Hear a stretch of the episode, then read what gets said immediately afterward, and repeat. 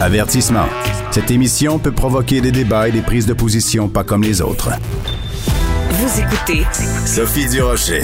Alors, on a dansé hier à Star Academy avec Stromae. On va parler de tout ça avec Émilie Fournier, qui est productrice au contenu de Star Academy. Émilie, bonjour. Allô. Je dois t'avouer que Stromae, c'est peut-être euh, toute catégorie confondue, toute nationalité confondue, un de mes artistes préférés, peut-être même mon artiste préféré.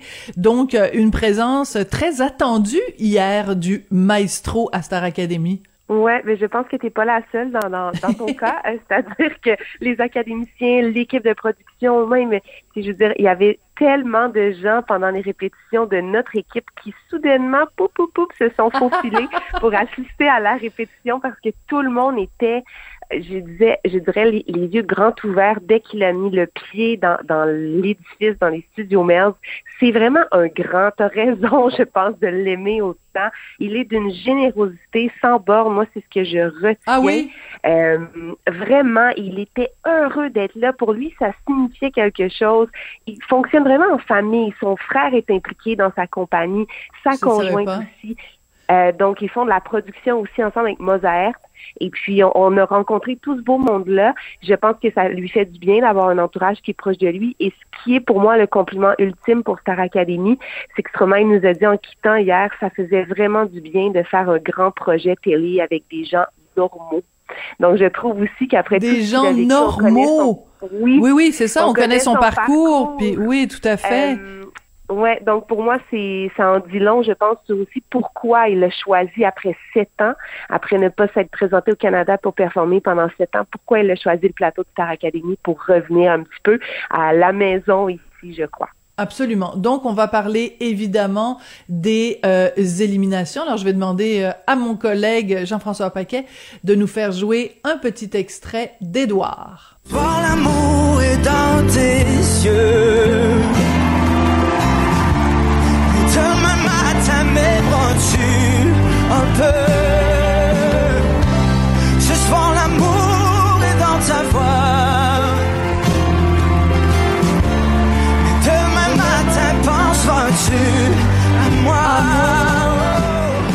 On peut pas s'empêcher de chanter. Moi, je chantais avec lui, même si je chante comme une casserole. Donc, euh, l'amour est dans tes yeux, mais euh, l'amour euh, ni du public ni des coachs n'a pas suffi pour le garder. Donc, à chaque fois, évidemment, un départ coup de cœur. Comment il a réagi, Edouard, hors hors onde, hors caméra?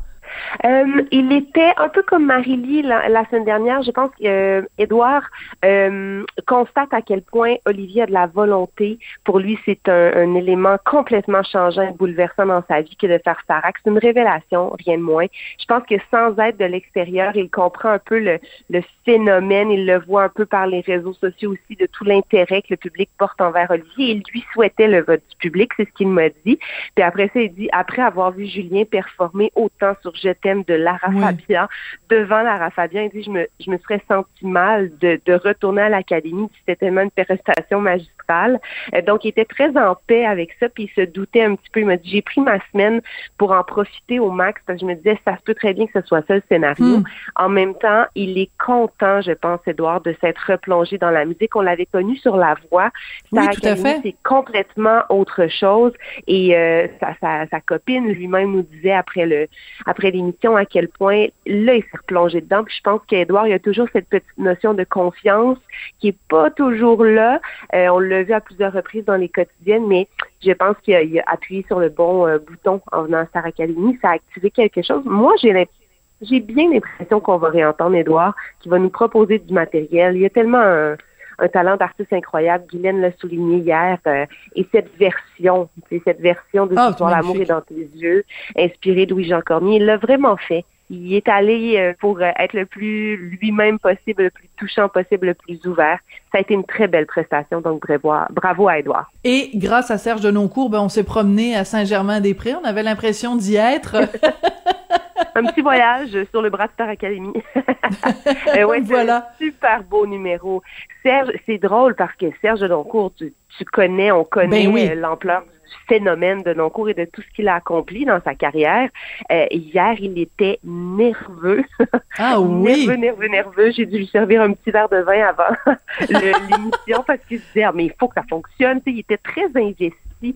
Donc, j'ai dit, c'est pas fin pour toi, Serge. Mais moi, je suis un peu contente de te voir nerveuse comme ça parce que ça veut dire à quel point tu tiens euh, à ce numéro-là, tu l'as à cœur. Et ça, ça veut dire que tu l'as transmis aussi, cette passion-là, aux, aux, académiciens, qui ont fini par justement s'abandonner et plonger. On a parlé d'Edouard. Ben, Edouard a finalement réussi sa valse. Ça a été euh, vraiment très, très bon. Il euh, faut souligner aussi Camélia qui a fait un hymne qui te pas. C'est pas une petite chanson quand même, non. de ses 17 ans et qui nous a soufflé euh, par sa prestation. vraiment très beau numéro de Denoncourt. Et euh, on va tous avoir comme verre d'oreille non je ne regrette rien d'Edith Piaf grâce à Christelle. Euh, donc on, on, on, va chanter tout ça. Moi évidemment la chanson française c'est c'est mon dada, c'est mon c'est mon c'est mon hmm. cri du cœur. Donc euh, j'ai vraiment euh, euh, c'est un segment qu'on va pouvoir écouter et réécouter. Émilie, merci hmm. beaucoup et bonne chance. la semaine prochaine donc Robert Charlebois, rien de moins.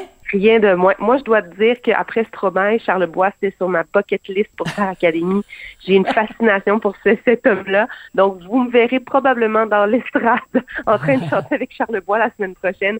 Oui, ça va être extraordinaire cette rencontre-là avec les académiciens d'une générosité, d'une énergie encore, Robert Charlebois. Euh, ah Et je vous dis de surveiller comme il faut aussi cette playlist latino. Donc, on sait que tous les bons parties au Québec finissent avec la musique latine.